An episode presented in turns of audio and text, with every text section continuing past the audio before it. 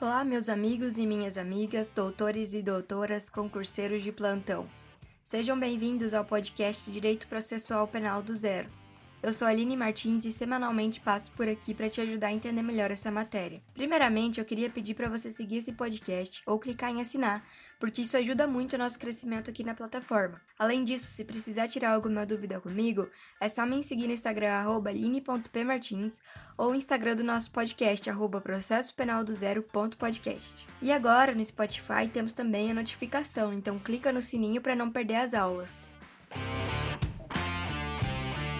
Hoje o tema da nossa aula é ação penal pública, que consta no artigo 24 do Código de Processo Penal, onde diz assim: Nos crimes de ação pública, esta será promovida por denúncia do Ministério Público, mas dependerá quando a lei o exigir de requisição do Ministro da Justiça, ou de representação do ofendido ou de quem tiver qualidade para representá-lo. Pessoal, a ação penal dentro do processo penal tem duas vertentes, sendo a primeira delas a ação penal pública e a segunda a ação penal privada. Na ação de hoje, a pública, nós vamos compreender que há três tipos, dos quais eu vou nomear e em seguida explicar para vocês. A primeira é a ação penal pública incondicionada. É aquela ação penal que não depende de manifestação de vontade da vítima e nem do seu representante legal, porque nesses casos é interesse do Estado punir. Pode ser também da vítima, mas é principalmente do Estado por isso não necessita autorização da vítima. Sendo assim, na ação incondicionada, é legítimo apenas o Ministério Público para oferecer denúncia. O Ministério Público, uma vez oferecida a denúncia, não pode desistir da ação penal. Além disso, o Ministério Público, uma vez tendo ciência dos indícios suficientes de autoria e materialidade,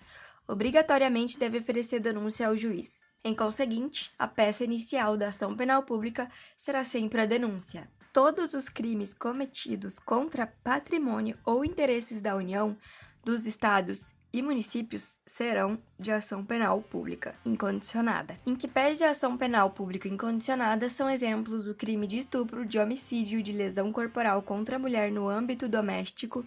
E lembrando a vocês, um, um detalhe muito importante é que apenas a lesão corporal comporta ação penal pública incondicionada. Se, por exemplo, uma mulher sofrer violência moral no âmbito do lar, não pode o Ministério Público oferecer denúncia sem a representação dela, como veremos a seguir. A segunda ação é a ação penal pública condicionada à representação do ofendido. Pessoal, nesses casos, mesmo que o Ministério Público tenha ciência dos indícios suficientes de autoria e materialidade, não pode ele jamais oferecer denúncia sem a autorização da vítima ou do representante legal. Apenas o Ministério Público tem legitimidade para oferecer denúncia na ação penal pública condicionada à representação, mas com a devida autorização. O ofendido, no caso de menoridade, morte ou declaração de ausência, segundo o artigo 24, parágrafo 1 do Código de Processo Penal, pode ser representado pelo CAD, que é um macete com as iniciais de cônjuge, ascendente, descendente e irmão. Ou seja, a representação pode em qualquer grau da linha ascendente e descendente, mas somente até o segundo grau em linha colateral de parentesco. O direito de representação da vítima em caso de ação penal condicionada à representação é decadencial de seis meses contados da data em que ela soube quem é o autor do crime. Então, se ela sabe quem é desde o dia do crime, é dessa data que se inicia a contagem. Passado esse período, sem que a vítima tenha manifestado seu interesse, ela decai do direito de representação e o ofensor não pode mais responder criminalmente por aquele fato. Isso previsto no artigo 103 do Código Penal. Pessoal, vamos falar um pouquinho sobre retratação da representação, que é um instituto existente na ação penal pública condicionada. A representação nada mais é do que o desejo da vítima ou de seu representante em não oferecer denúncia contra o seu ofensor. Sendo assim, a vítima pode se retratar somente até antes do oferecimento da denúncia pelo Ministério Público. E não se esqueçam, Lei Maria da Penha sempre tem alguma exceção. Sendo assim, em casos que não houve lesão corporal, mas qualquer outro crime previsto nessa lei, pode a vítima retratar-se até o recebimento da denúncia pelo juiz.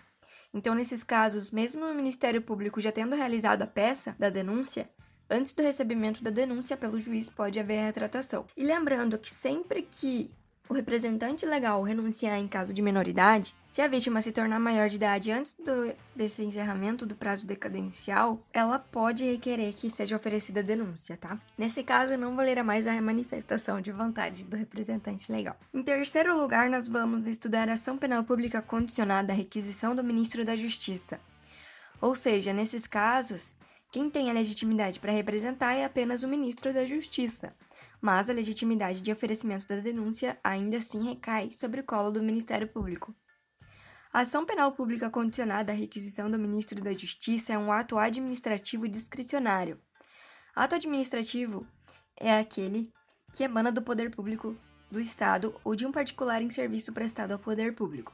E por discricionário, nós podemos entender que é sinônimo de liberdade, ou seja, é uma liberdade que o ministro tem de representar, mesmo sem autorização. Você deve estar se perguntando em que casos é legitimado ao ministro da Justiça a representação de uma ação penal pública. Está no artigo 7, parágrafo 3 do Código de Processo Penal, onde está previsto que crime cometido por estrangeiro contra brasileiro fora do Brasil, e também no caso do artigo 145 também do Código Penal, onde consta que crime cometido contra o presidente da República está sujeito à requisição do ministro da Justiça. Pessoal, essa foi a aula de hoje. Espero que você tenha gostado e que tenha sido útil ao seu aprendizado.